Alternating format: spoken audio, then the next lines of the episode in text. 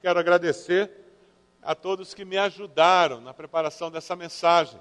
Quando entrei em contato com alguns irmãos sobre o tema dessa noite, eles prontamente me auxiliaram, enviando informações e que foram muito úteis. Eu louvo a Deus por tantos irmãos que puderam me auxiliar. O tema de hoje, dentro da nossa série de mensagens éticas, é doação de órgãos. Como nós cristãos podemos encarar esse tema e o que, que isso tem a ver conosco? A presença de um cristão na sociedade e a doação de órgãos. Quando nós pensamos em mensagens éticas, é importante nós termos em mente que a Bíblia tem princípios éticos com relação à existência do ser humano. O objetivo da Bíblia nos dar valores éticos é nos ajudar a ter uma existência digna. É nós estamos cultivando uma existência digna dentro da sociedade onde Deus nos inseriu. Então, quando nós pensamos isso, pensamos em decisões éticas, é muito importante nós buscarmos esses valores que vão guiar as nossas decisões na palavra de Deus. E quando tomamos decisões éticas, nós temos basicamente um tripé de valores que devem nortear. Quando você está tendo que tomar uma decisão de fazer algo, deixar de fazer alguma coisa, quando uma decisão ética se apresenta diante de você, você deve considerar esses três aspectos que formam um tripé de valores para uma decisão ética. O primeiro deles é a integridade pessoal. Você nunca deve tomar uma decisão que violente você como indivíduo, como pessoa. Nós precisamos sempre tomar decisões que promovam harmonia interior, promovam paz no nosso interior. A palavra de Deus nos diz que aquilo que não vem de fé é pecado.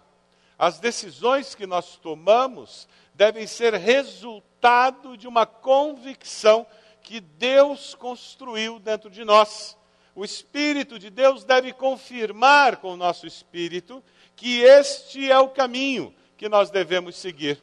Quando tomamos uma decisão, nós também devemos considerar o outro aspecto que está envolvido nessa decisão. Nós sempre devemos considerar o nosso relacionamento com o próximo. Nós não vivemos numa ilha, nós não vivemos isolados. Nós vivemos sempre conectados com outras pessoas. Usando uma linguagem da moda, nós sempre vivemos em rede, quer você reconheça ou não as minhas decisões, as suas decisões repercutem na vida de outras pessoas. Foi por isso que Jesus disse que nós deveríamos amar ao próximo como a nós mesmos. Então, as minhas decisões éticas devem considerar a convicção interior, a integridade do meu ser como indivíduo, devem considerar o meu próximo e ser um reflexo do meu amor ao meu próximo, e devem também considerar o meu relacionamento com o Pai Celeste. Ora, nós não vivemos nesta vida como se não tivéssemos que prestar contas dela para Deus. Não é uma possibilidade nós vivermos aqui e quando essa vida terminar, nós decidirmos que não vamos prestar contas a Deus. A Bíblia deixa muito claro que um dia todos nós, cada um de nós, prestará contas a Deus do que fez com os seus dias, os seus anos de vida.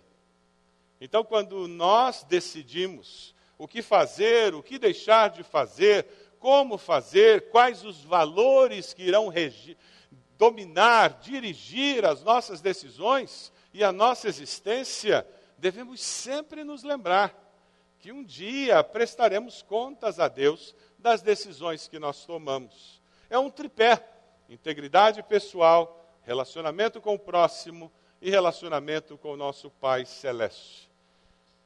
Qualquer decisão ética deve estar submetida a esse tipo de decisão. E quando nós pensamos em doação de órgãos, essa decisão também deverá estar submetida a esse tripé. Mas antes de começarmos a falar propriamente dito de doação de órgãos, eu queria destacar que existe uma pessoa que foi o maior doador de toda a história da humanidade. Por certo, você já consegue imaginar quem foi.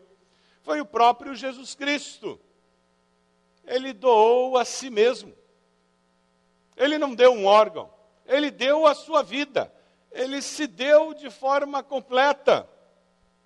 João 10, 11 nos diz: Eu sou o bom pastor. O bom pastor dá a sua vida pelas ovelhas. Vamos ler juntos esse texto? Eu sou o bom pastor. O bom pastor dá a sua vida pelas ovelhas. O apóstolo Paulo em Romanos nos diz: Mas Deus prova o seu amor para conosco, em que Cristo morreu por nós, sendo nós ainda pecadores. A mensagem do Evangelho é que Cristo, ele toma a iniciativa e vem em nossa direção e doa a si mesmo para que eu e você possamos vir a ter paz com Deus e possamos vir a ter esperança de vida e vida eterna com Deus. Mas quando nós começamos a falar de doação de órgãos, um tema que existe na sociedade e ocasionalmente retorna ao noticiário, eu queria destacar alguns medos e alguns assuntos que surgem de imediato. Você já ouviu falar de morte cerebral? Ah, eu tenho medo. Eu, esse negócio doar órgão não é comigo, não. De repente vão tirar um órgão meu e ainda estou vivo. Eu, hein? Eu não quero que ninguém pense que eu vou doar órgão, não, porque se souberem que eu sou doador, daí que vão querer tirar parte de mim antes de eu ter morrido. Como é que eu posso ter segurança de que não vão fazer isso comigo? E alguns ainda têm uma, uma dificuldade maior. Eles dizem: como é que eu vou chegar na ressurreição? Se eu doar o meu coração, o meu corpo vai ressurgir sem coração. Complicada essa história. Como é que vai ser a ressurreição? E alguns não conseguem enxergar que existe a possibilidade de eu ser doador mesmo enquanto vivo. E existem várias possibilidades de doação mesmo estando vivo. O irmão Samuel nos enviou por e-mail um PowerPoint que é utilizado no Hospital Evangélico, na Faculdade de Medicina Evangélica, que eu achei muito interessante. Eu fiz um resumo desse PowerPoint, tem alguns slides que eu tenho certeza que vão ser esclarecedores para vocês, como foi para mim também. Primeiro, é, existe um destaque: você pode ser doador vivo ou não vivo. O que, que é um doador vivo? Vamos lá. Próximo slide. O que, que é um doador vivo? Volta lá e deixa ele caminhar sozinho, porque daí ele vai mostrar as partes aos pouquinhos. Volte para o slide anterior. Isso.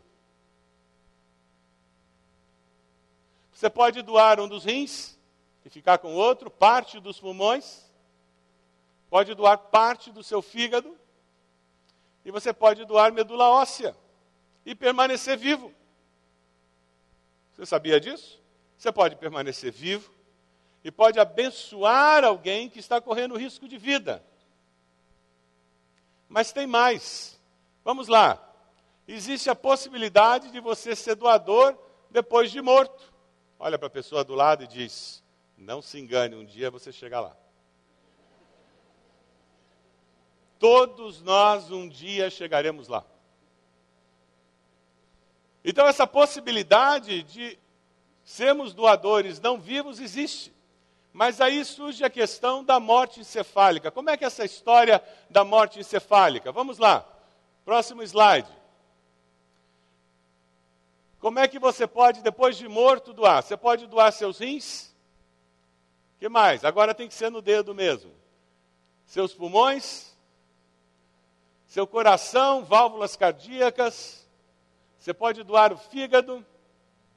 Você pode doar o pâncreas intestino, córneas, ossos, cartilagem, tendão, veias e pele.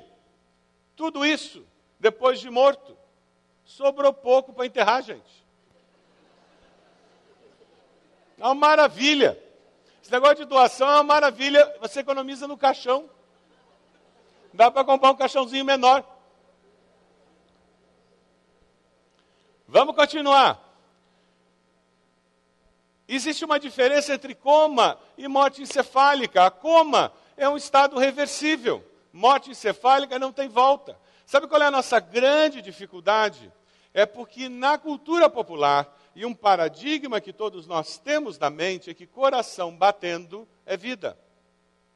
Essa é a luta de médico intensivista que trabalha em UTI e, e o grande problema é de enfermeiro de UTI, porque a família chega perto do falecido, que está ali, já foi dado morte cerebral, já foi dito que não está mais vivo, e o parente está olhando e vendo a maquininha lá, pum, pum, pum, pum, diz, mas o coração está batendo. Acontece que não existe mais atividade cerebral. A vida está aqui, não está aqui.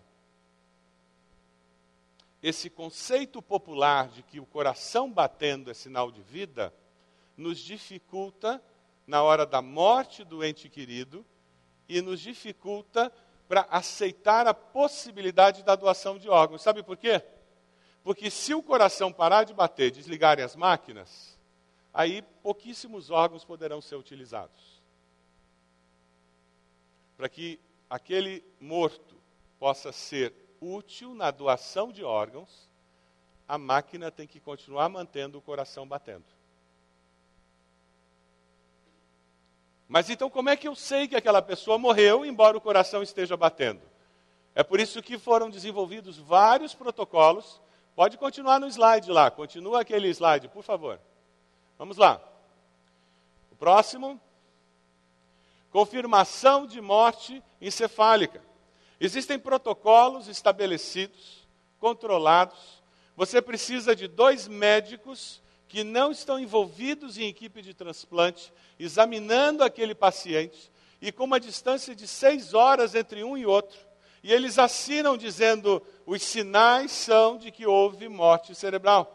E depois do segundo assinar, um terceiro médico entra em cena e faz um outro exame com aquele paciente. Aí sim o óbito será declarado e a morte cerebral será confirmada. Aí aquele paciente está pronto para ser entregue para a família para sepultamento ou para doação de órgãos. Próximo. Existe uma lista única de espera. Essa lista foi criada pelo Ministério da Saúde e ela é controlada pelo Ministério Público. Então não se preocupe. Ninguém vai manipular essa lista. Próximo. Passos para salvar uma vida. Primeiro passo, pode ir lá. Não, no outro lá, vamos lá. Isso. Clica. Isso. Compartilhe sua vida, seja um doador próximo. Segundo passo, compartilhe sua decisão com a sua família. É muito importante você compartilhar com a família. Sabe por quê? Que ninguém nos ouça. Quando você bater com as 10, você não vai opinar nada no seu enterro. Você não vai escolher nada. Você não vai ter autoridade nenhuma sobre essa casca aqui. Sabe quem vai mandar nessa casca quando você morrer? A esposa, o esposo, os filhos, os pais. Então é melhor você conversar logo com eles dizendo o que, que você quer. Porque depois que você passar dessa para outra, você não vai dizer nada. Se eles não souberem o que você quer, eles não podem fazer nada. Antes de nós conversarmos sobre algumas consequências, deixe-me trabalhar com algumas pressuposições que eu creio que são relevantes para nós considerarmos por que, que eu, como cristão, deveria doar os meus órgãos, deveria conversar com meus familiares e deveria deixar acertado em casa quando alguém da nossa família morrer. Olha, garantido. Vamos doar todos os órgãos que nós pudermos doar. A primeira pressuposição é: Deus é criador e sustentador da vida. Você acredita nisso? Sim ou não? Olha lá, vamos ler juntos o texto de Gênesis 2:7. Vamos lá. Então, o Senhor Deus formou o homem do pó da terra e soprou em suas narinas o fôlego da vida, e o homem se tornou um ser vivente. Quem foi que soprou vida no homem, no ser humano? Foi Deus. Abra sua Bíblia, por favor, agora no Salmo 139. Salmo de número 139, versículo 13. Se não está sublinhado, eu queria recomendar que você sublinhasse esse, alguns desses versículos. Veja se tem alguém perto de você que não tem Bíblia, para que essa pessoa possa acompanhar a leitura. Salmo 139, a partir do versículo 13.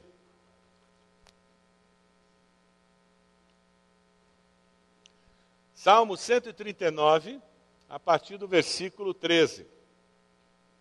Tu criaste o íntimo do meu ser e me teceste no ventre de minha mãe. Eu te louvo porque me fizeste de modo especial e admirável. Tuas obras são maravilhosas, digo isso com convicção. Meus ossos não estavam escondidos de ti, quando em secreto fui formado e entretecido como nas profundezas da terra. Os teus olhos viram o meu embrião, todos os dias determinados para mim foram escritos no teu livro antes de qualquer deles existir. Quem foi que nos criou no íntimo da nossa mãe? Deus. A vida é um presente de Deus. Deus criou e Deus nos mantém vivos. A vida é sagrada. A vida nos foi dada por Deus e essa vida tem a capacidade de gerar vida. Não apenas através da procriação, quando temos filhos, mas também através da doação. Quando eu dou um coração, e aquela pessoa que tem um coração que já está praticamente morto, ela recebe o meu coração, eu, através da minha vida, consigo dar vida para aquele indivíduo. A vida é sagrada, dada por Deus, nós fomos feitos à imagem e semelhança de Deus, nós fomos criados por Deus e isso nos dá uma responsabilidade tremenda. Porque nós não somos simplesmente criaturas de Deus, mas nós somos criaturas criadas à imagem e semelhança de Deus. E eu queria destacar uma segunda pressuposição que vai nos ajudar a chegar a uma conclusão. A segunda é que o nosso corpo, esse corpo criado por Deus, ele não nos pertence, mas ele pertence a Deus. Você acredita nisso? Sim ou não? O nosso corpo pertence a Deus. Nós somos apenas mordomos desse corpo. Vamos ler juntos um texto que está aí, 1 Coríntios 6, 19 e 20. Ele vai aparecer na tela. Vamos lá. Acaso não sabem que o corpo de vocês é santuário do Espírito Santo que habita em vocês, que lhes foi dado por Deus e que vocês não são de si mesmos. Vocês foram comprados por alto preço. Portanto, glorifiquem a Deus com o seu próprio corpo. O nosso corpo se torna santuário do Espírito Santo no momento em que nós aceitamos a Cristo. Deus me dá vida, me cria, me sustenta como um ser vivente, ele me resgata através de Jesus, coloca o seu espírito em mim e diz: use o seu corpo para glorificar o meu nome. O conceito básico do texto, o contexto está falando de uma vida de santificação, uma vida de santidade. Doar órgãos pode ser uma maneira de nós usarmos o nosso corpo para glorificar o nome de Deus. Como mordomo do corpo, já que ele não é meu, eu posso buscar em Deus a pergunta de como melhor eu posso usar esse corpo, de tal forma que eu promova a glória do Senhor na face da terra, de tal forma que eu possa abençoar pessoas feitas à imagem e semelhança do Senhor na sociedade onde eu vivo. Vamos ver o vivo, vídeo de uma irmã da nossa igreja que teve a oportunidade de fazer uma doação em vida. O seu pai estava à beira da morte e ela era compatível com ele. Vamos ver. A irmã Rosângela.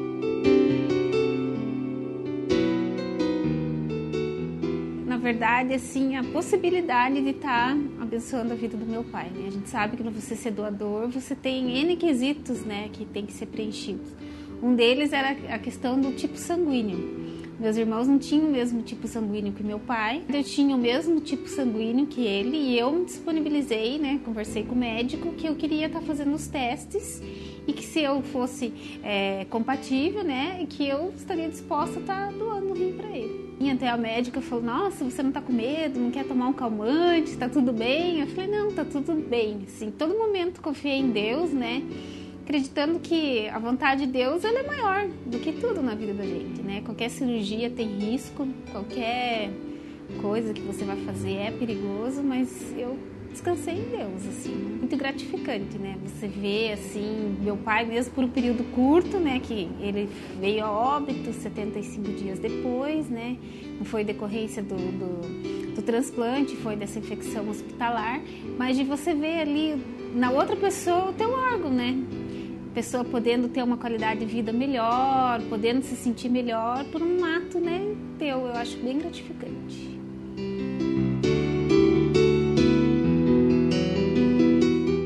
Quando eu entendo que o corpo não me pertence, fica mais fácil eu entender que esse corpo pode abençoar outras pessoas e a doação em vida se torna uma possibilidade. Mas existe um outro assunto que eu queria trazer à tona também, uma outra pressuposição. Todos os homens e mulheres são iguais em valor e dignidade. Você concorda com isso? Todos os homens e mulheres são iguais em valor e dignidade, sim ou não? Ora, se eu acredito nisso, independente de credo, cor, raça, nacionalidade, poder aquisitivo e capacidade cultural, então fica mais fácil eu doar um órgão sem saber para quem estou doando. Eu posso doar e não ter nenhuma informação de quem vai receber aquele órgão. Alguns anos atrás, em nossa família, nós tivemos uma tragédia. A minha sobrinha, de 26 anos de idade, aqui na nossa cidade, sofreu um acidente automobilístico e, e veio a óbito algumas horas depois. 26 anos, na flor da idade, saudável, quando os médicos confirmaram para o meu irmão que havia morte cerebral, usando todos aqueles protocolos, o meu irmão e a minha cunhada não pestanejaram. De imediato eles disseram: pode começar o procedimento de doação.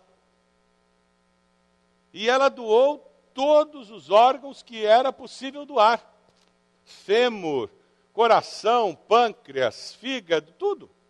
O que era possível tirar foi tirado para abençoar outras pessoas. Isso porque eles já tinham conversado sobre esse tema em casa. A minha sobrinha mesmo já tinha falado em conversas familiares que se um dia acontecesse alguma coisa com ela, ela gostaria de que aproveitassem o seu corpo ao máximo e enterrassem apenas o que não era útil para ajudar uma outra pessoa. Alguns meses depois, a minha esposa, Ed, estava num dentista, numa cadeira. Na cadeira do lado, separado por um biombo, por uma divisória, tinha uma outra pessoa que conversava com o assistente do dentista. Sabe o que essa outra pessoa conversava? Ela contava com muita alegria o milagre que acontecera com o seu tio. O seu tio que era cardíaco, que estava à beira da morte, por não ter cura o problema cardíaco que ele tinha. Mas felizmente, graças a Deus, ele fora transplantado alguns meses a, atrás. Ele recebera o coração de uma jovem de 26 anos de idade, que falecera num acidente automobilístico em Curitiba. A dentista, quando veio atender a minha esposa, minha esposa emocionada disse: É o coração da minha sobrinha. E a dentista começou a chorar. Aquele homem vive porque o coração da minha sobrinha está batendo dentro do peito dele. ao invés de ter ido para baixo da terra, apodrecer e virar pó.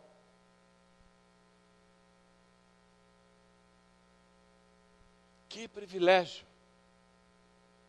Independente de quem receba, que privilégio com esse corpo que Deus nos deu. Mesmo depois de partirmos dessa vida, nós podermos abençoar alguém que aqui permanece. Existe uma outra pressuposição, uma outra razão também, para nós considerarmos nesse tema de doação de órgãos. É o fato de que o ser humano é uma unidade. O ser humano ele não é uma cômoda com gavetas, onde você tem uma área espiritual, você tem uma área emocional, você tem uma área física, e elas são separadas e elas não têm comunicação, como se o físico fosse menos importante porque é material. E ao longo da história do ser humano, várias correntes filosóficas e religiões têm colocado essas coisas em voga. Mas, infelizmente, muitas vezes nós tratamos como que a preocupação com o meu espírito e o que vai acontecer comigo, com o meu espírito depois da morte, toma conta do meu interesse. Mas o que vai acontecer com o meu corpo depois da morte, eu nunca falo. Você já conversou em casa sobre o que vai acontecer com o seu corpo depois da sua morte? Ah, pastor, a gente não conversa essas coisas em casa. É, mas é bom começar a conversar. Porque eu garanto que um dos dois vai primeiro. E se forem os dois juntos, coitado do terceiro que ficar. A gente tem que conversar essas coisas em família. O ser humano é uma unidade. Assim como eu converso sobre o que vai acontecer com, o meu espírito depois da morte, eu preciso conversar sobre o que vai acontecer com o meu corpo depois que eu morrer. Como que as coisas vão ser tratadas. Fica muito mais fácil para a família lidar com o luto se esse assunto já foi discutido e nós sabemos quais são os valores, quais são os desejos, quais são as vontades e como nós vamos lidar com essa situação naquele momento devastador quando a crise aparecer. Existem alguns casos que precisam ser debatidos com relação a essa situação de doação de órgãos. Você já ouviu falar de comércio de órgãos? Já ouviu falar? E existe isso, é verdade, existe mesmo. Existem pessoas que estão advogando o direito sobre o corpo. E esse direito sobre o meu corpo tem levado muita gente a defender o aborto. O PT é um dos partidos que defende isso abertamente, e temos outros partidos políticos no nosso país dizendo que a mulher tem direito sobre o seu corpo como se o corpo fosse da mulher. A Bíblia não nos mostra claramente que o corpo não é nem da mulher nem do homem, o corpo é de Deus. Da mesma forma, na doação de órgãos, eu não posso vender um rim para pagar a cirurgia da minha mãe. Eu não posso vender um rim para pagar a minha faculdade, como algumas pessoas estão tentando fazer. É a mesma coisa da prostituição. Por isso que não é possível legalizar prostituição. Porque eu não posso vender o meu corpo para me sustentar. Moralmente, é uma afronta ao corpo do ser humano. Não é por puritanismo que nós não podemos ser a favor da prostituição legalizada. É porque existe um valor moral que coloca o corpo do ser humano como um bem que não pode ser trocado nem vendido como uma, um carro, uma, uma lâmpada ou um imóvel. Nós somos mais do que simplesmente matéria. O comércio do, de órgãos está se desenvolvendo muito rapidamente na Índia e na China. Existem clínicas especializadas. Vem avião da Europa, dos Estados Unidos, que se encontra com pacientes que vêm de países da África, da Ásia, países pobres, e esses pacientes vêm para a Índia, para a China, e eles vão para essas clínicas e é feito o transplante do órgão. A pessoa vende o órgão E depois de alguns dias, quando a pessoa tem condições de viajar, de novo ela é levada para o seu país de origem. Aqui no Brasil, alguns médicos têm, têm denunciado isso e nada tem sido feito. Mas existem muitos transplantes vivos, de pessoas vivas, que acontece entre familiares, entre aspas, primos que aparecem para doar órgãos. O interessante é que sempre os, esses primos doadores são pessoas muito pobres, que estão doando para primos muito ricos. Na realidade, é um comércio velado de órgãos. Existe um outro problema que envolve essa questão, que nós falamos no começo, é o tema da ressurreição. Por não conhecermos as Escrituras, muitas vezes temos medo de fazer a doação dos nossos órgãos, porque temos medo do que vai acontecer na ressurreição. Existem pessoas que têm medo de ser cremado depois de morto, porque ficam pensando em como é que vai ser na ressurreição. Eu vou ressurgir um montinho de cinza? Meu irmão foi sepultado no Rio de Janeiro, porque ele morreu num acidente lá no Rio de Janeiro. E depois de cinco anos, nós tivemos que fazer o translado do que sobrava dele para um outro túmulo. E eu fui lá como membro da família e o que tinha restado dele era um pedaço do fêmur, cabelo, uma parte do crânio e meia de nylon. Mais nada. E o resto era poeira. A cremação é simplesmente uma aceleração do processo natural que acontece debaixo da terra. Não se preocupe, pode ser cremado. Na ressurreição você não vai ter dificuldade. Você pode doar seus órgãos. Na ressurreição não vai fazer falta aquele órgão que você doou. Quer ver só? Lá em 1 Coríntios, capítulo 15, 40, nós vemos uma menção clara à realidade da ressurreição. Algumas Bíblias, com a tradução mais antiga, usam a expressão corpos glorificados, a NVI usa a expressão corpos celestes há corpos celestes e há também corpos terrestres. Mas o esplendor dos corpos celestes é um e o dos corpos terrestres é outro. E o texto bíblico continua dizendo: um é o esplendor do sol, outro da lua, outro das estrelas. E as estrelas diferem em esplendor umas das outras. Assim será a ressurreição dos mortos. O corpo que é semeado é perecível e ressuscita imperecível. É semeado em desonra, ressuscita em glória. Semeado em fraqueza e ressuscita em poder. É semeado um corpo natural e ressuscita um corpo espiritual. Se há corpo natural, há também corpo espiritual. Lembram dos relatos de Jesus ressurreto aparecendo na sala e desaparecendo? No caminho de Emaús, ele caminha, de repente ele está entre os discípulos, aqueles dois discípulos e de repente ele some. Aquele era o corpo celestial, era o corpo ressurreto, que aquele que crê em Cristo terá, que é diferente desse corpo que você tem, que é limitado ao tempo e ao espaço.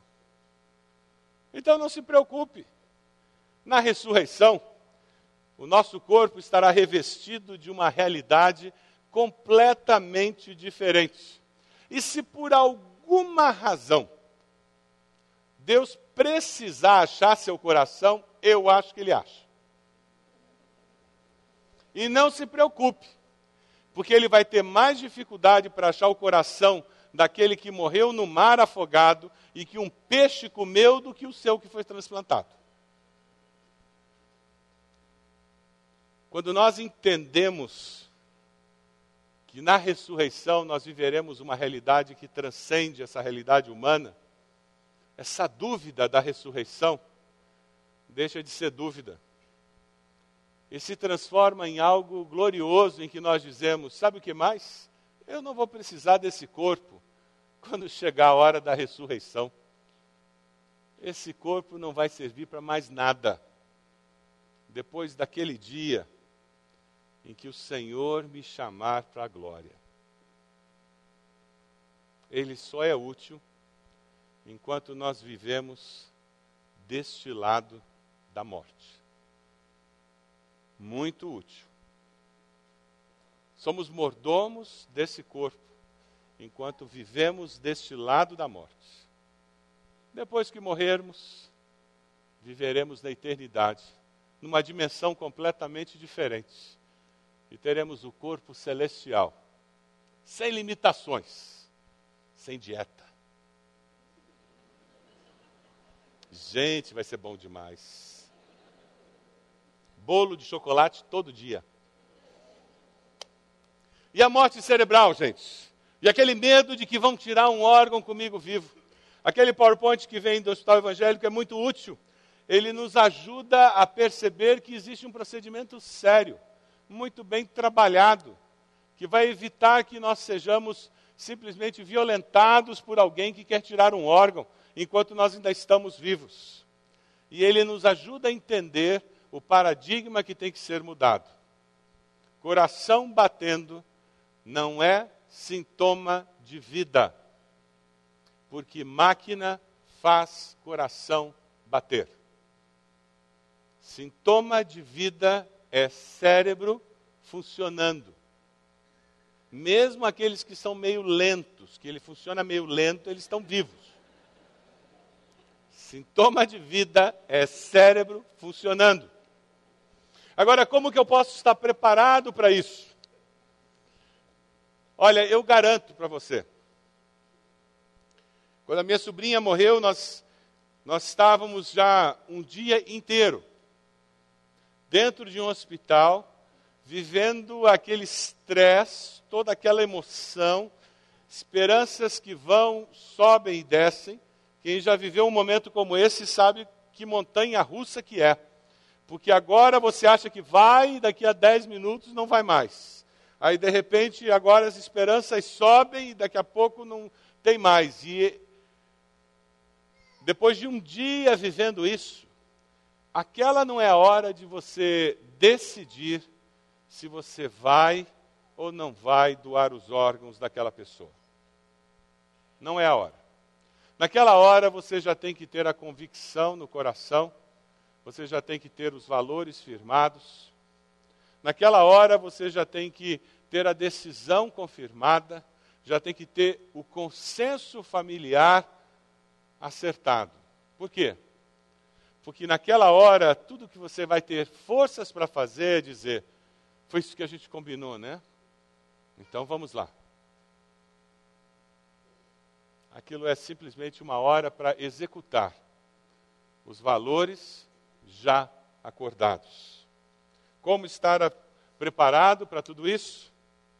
Investindo tempo hoje, conversando em família, discutindo, quem sabe lendo um pouco mais, mas chegando a conclusões e definições familiares sobre esse tema, de tal forma que quando o momento chegar, a necessidade aparecer, nós já sabermos como nós vamos agir. Quando a enfermidade bater e um transplante for necessário, e um dos membros da família for o único compatível, como nós vamos lidar? Nós vamos pular em cima daquele infeliz para ele aceitar ser o doador? Ou nós vamos respeitar aquela pessoa dando espaço para que ela tome uma decisão como indivíduo. E mesmo que a decisão seja de não doar, nós vamos continuar respeitando como membro da família? Esse tipo de coisa você conversa agora, não é na hora que a encrenca já está acontecendo. É agora que você negocia em família isso.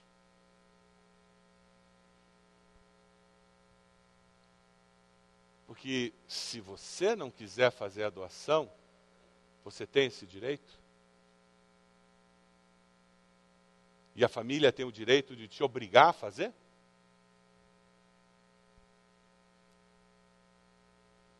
Esse tipo de coisa a gente tem que conversar em casa, gente. Isso é família. Sermões éticos, eles devem gerar em nós essa cara pensante que vocês estão agora. Está todo mundo me olhando assim com a cara meio inclinadinha. Isso é ótimo. É isso mesmo, é isso que eu quero. A gente tem que sair daqui pensando. Por quê? Porque eu tenho que sair pensando. E aí, como é que vai ser? Como é que a gente vai lidar com isso lá em casa? Mas sabe, eu preciso ter referências confiáveis, definições acordadas, para que quando a situação surgir, eu possa com tranquilidade vivenciar aquele momento. Nós temos em nossa igreja alguém que foi tremendamente abençoado por doadores. Eu pedi ao pastor Márcio para vir compartilhar conosco. Pastor Márcio caminha e enxerga porque duas famílias tomaram a decisão de que aqueles que faleceram iriam doar as suas córneas. Ele achou o microfone algum tempo atrás, ele não acharia não. Chega aqui. Em 2002 eu estava morando em São Paulo e lá eu comecei a ter dificuldades com a visão e fiz uma bateria de exames numa clínica lá em São Paulo para tentar entender o que estava acontecendo. Mas nada foi detectado. Fui transferido para cá é, pela empresa que eu trabalhava e, e novamente aqui procurei uma outra clínica e mais uma sessão de exames. Também não chegou a veredito algum.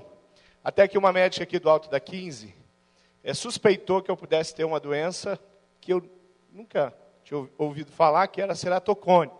E ela acertou. Quando fez o exame, bateu que eu tinha ceratocone. Dali, eu fui para uma outra médica e ela fez outros exames e falou: olha, o seu caso já não tem mais jeito, tem que ser transplante. Ceratocone tem várias situações. Você pode usar uma lente rígida, tem um processo chamado anel de Ferraro, que é um, um anel que é, é implantado é, em volta da córnea. Né? Ceratocone é uma deformidade na córnea, ela é cônica. E aí distorce tudo que você está vendo. E aí, durante esse período aí, eu entrei na fila do transplante. Foram anos esperando para transplantar a primeira córnea. Nesse tempo, todas as limitações e dificuldades você pode imaginar. Teve um período que eu já não, é, não conseguia, não podia mais dirigir, porque eu já não enxergava. Eu via, um, principalmente à noite, luz, era, eram muitas luzes que eu via aí na cidade. É, tudo, uma, uma simples lanterna de um carro virava umas oito, mais ou menos. Então era um negócio complicado. Aqui na igreja mesmo, muitos, os irmãos aí mais antigos vão lembrar de eu pregando aqui, né, com a cara enfiada na Bíblia, para conseguir ler. Irmãos que foram me levar, que iam comigo para outras igrejas onde eu ia pregar, e o pessoal da secretaria que preparava é, os relatórios dos pastores, aí vinha os relatórios dos pastores, o meu vinha numa, num A3, né, aquele bem grandão assim, Aí o pastor Roberto, ele começava a reunião, aí ele ajustava lá o computador, ele falava, pastor Márcio, está bom para você? Eu falei, não, aumenta um pouquinho a fonte. Aí aumentava a fonte, e assim foram é, anos de, de muita dificuldade. Daqui, eu não, consegui, não conseguiria enxergar e definir, por exemplo, ali a fileira do Natal, ali, da Cíntia, eu não conseguia enxergar. Então, se eu enxergava ali, lá atrás eu só via vulto. Mas hoje, graças a Deus, eu posso ver porque eu fui transplantado. Então, eu posso ver a família Gélia lá, vejo a Cacá lá atrás, sentada lá, vejo a irmã de Fátima, o Haroldo. Consigo é, enxergar o Igor lá, né? sei quem está no som, porque aconteceu um transplante. Eu sentava aí no meio e eu não conseguia definir, às vezes, só pela voz, quem que estava cantando aqui. E eu falava para a Márcia, quem é que está cantando? Quem está ministrando louvor? Aí ela me dizia, ah, é a Jéssica Machado, é a Jubatera. E assim ela ia me informando. Às vezes eu não reconhecia, eu queria saber quem era todo mundo, né? Quem é o baterista? Aí, assim ela ia me informando quem estava aqui em cima. E porque é, foram anos ali na fila do transplante e porque alguém realmente que faleceu, a família aceitou e permitiu que fosse recolhido, saiu o meu primeiro transplante e, eu, e nesse dia eu estava num evento de célula e era véspera da casa do julgamento, né? na semana que ia acontecer a casa do julgamento que eu estava coordenando. E aí nós recebemos uma ligação, eles tinham todos os meus números. E eles ligaram e, e eu estava numa chácara, num evento de célula, e eles ligaram aqui na igreja, que era um dos números que tinham lá. E aí eu lembro que a Duca começou a me procurar, e quando ela me achou, ela tinha uma alegria, e, e ela vibrava no telefone, acho que ela pulava ali na recepção, dizendo que saiu o meu transplante. E aí o doutor Juceni já entrou em cena, e eu fui para a clínica da mulher e fiz todos os exames lá, por conta do doutor Juceni, e já fui, fui, fui transplantado, e graças a Deus o primeiro transplante saiu. Depois, o segundo, a situação da fila de transplante era um pouco diferente, foi só um ano e dois meses a segunda espera para a segunda córnea, que fez um ano a, a, a, o transplante da segunda córnea agora, no mês de junho. Então eu louvo a Deus pela vitória de ter as duas córneas transplantadas e poder enxergar toda a igreja inteira aqui. Louvo a Deus pelo tempo de luta, de enfermidade, de dificuldade, porque o Senhor foi fiel. Os jovens da Igreja Batista do Bacaxeri, que às vezes me interrompiam, que eu tinha que falar, vem aqui, sobe aqui, querido, vem aqui ler o texto que eu vou pregar aqui. Aí ele lia porque eu não conseguia enxergar. E às vezes eles me interrompiam e falava assim, pastor, vamos, para de pregar um pouquinho, a gente quer orar pelo Senhor. Aí juntava os jovens, oravam, pedia para Deus curar, e era um, foi um tempo de muito, de muita, é, um tempo de, de alegria mesmo, de, de provar o cuidado, o amor de Deus. Então foram muitos milagres, inclusive o transplante, que eu considero um dos milagres de Deus através da medicina, através do coração de famílias, através de pessoas que se doaram. Amém? Amém. Não precisava nem pregar a mensagem, né? Se alguém tem dúvida do valor do transplante, do doar seus órgãos, está respondido. Quais os desafios de hoje que eu quero que você leve para casa? Primeiro desafio é para você que está aqui e talvez não conheça Jesus como Salvador. Ser cristão é viver consciente de que Jesus entregou-se a si mesmo por mim. Jesus doou sua vida por você. E a pergunta é: você já aceitou Jesus? Já aceitou o sacrifício de Jesus no seu lugar? Por favor, faça isso hoje. Aí onde você está, ore e diga a Jesus: obrigado porque o Senhor se deu por mim. Que prova maior de amor eu poderia ter. Diga isso para Ele e você vai experimentar a mudança que Ele pode fazer na sua vida. Desafios de hoje: aceitar Jesus como Salvador. Desafios de hoje: conversar em família. Conversar o quê? Conversar sobre ser doador no caso da sua morte. Você gostaria disso? Se amanhã você bater com as 10, o que, que você quer que a família faça com o boneco? O que, que você quer que a família faça com o seu boneco? É uma pergunta simples, mas tem que ser conversado em casa. Porque se eles não souberem da sua intenção, vai ser mais difícil eles decidirem doar os seus órgãos. Se eles souberem que você deseja que sejam doados, vai ser muito mais fácil eles partirem para a doação do, de órgãos. Conversar em família, o outro desafio. Você estaria disposto a doar um rim, parte do fígado? Medula óssea, você pode doar e continuar vivo. Caso você fosse compatível com alguém, você estaria disposto a fazer uma doação em vida? Para quem você doaria? A irmã Rosângela doou para o seu pai. Você doaria para quem? Essa é uma boa conversa em casa. Eu acho que hoje dá para desligar a televisão. O Fantástico só vai falar daquele goleiro do Flamengo. Nós já sabemos tudo. Tem mais nada para eles falarem. Tem mais no... nada, não aconteceu nada, gente, eu garanto. Eles só vão enrolar a gente. Então, ao invés de chegar em casa e ligar o Fantástico, faz o seguinte: chega em casa e conversa sobre isso, vai lucrar mais. Você está disposto a doar? Como é que a gente ia lidar com isso em casa? Se a gente descobrir amanhã que alguém precisa de, de um, um fígado, alguém que precisa de um pulmão, Aí na, no esboço você tem o endereço do EMEPAR, o lugar onde você pode doar sangue, onde você pode doar medula óssea. Você estaria disposto a doar sangue? Quem sabe transformar isso numa rotina da família? Um evento em que regularmente nossa família doa sangue. Tem gente que é doador de sangue, quando é algum parente que precisa. O que nós estamos falando é você, de repente, entender que, como cristão na sociedade onde eu estou, eu posso periodicamente doar sangue. E dessa forma, eu estou abençoando a sociedade onde eu estou inserido. Uma forma de abençoar, doando um pouco do que Deus tem me dado. Desafios de uma mensagem ética. Nos fazem pensar e nos fazem sair daqui dizendo: Deus, o que, que eu posso fazer com tudo isso que eu ouvi? Você pode abaixar a sua cabeça? Esse é o momento em que eu gostaria que você olhasse para dentro de você, à luz de tudo que você ouviu. O que, que você poderia fazer em termos práticos, lá na sua casa, com a sua família?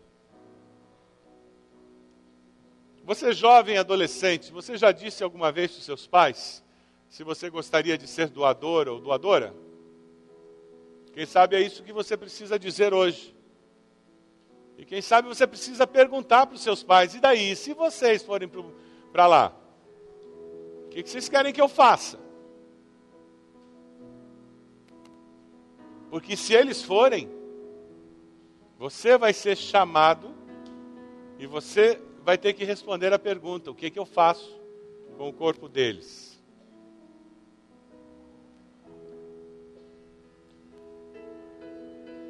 O meu desafio é que você assuma um compromisso de conversar em casa, como família, sobre esse assunto. Talvez você seja solteiro, esteja morando sozinho. Eu quero desafiar você a procurar alguns amigos para conversar sobre isso. As pessoas que estão próximas, pessoas que convivem com você, quem sabe pessoas da sua célula.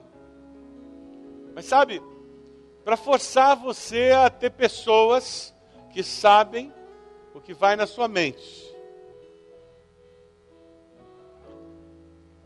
Quem sabe agora você pode afirmar para Deus: Deus, a minha vida pertence ao Senhor, o meu corpo pertence ao Senhor. Eu creio nisso. Essas são verdades bíblicas. E eu confirmo essas verdades. E eu quero usar o meu corpo para glorificar o teu nome. Deus amado, nós queremos ser uma igreja que vive as verdades da tua palavra e que toma decisões éticas que refletem os valores que o Senhor mesmo julga preciosos.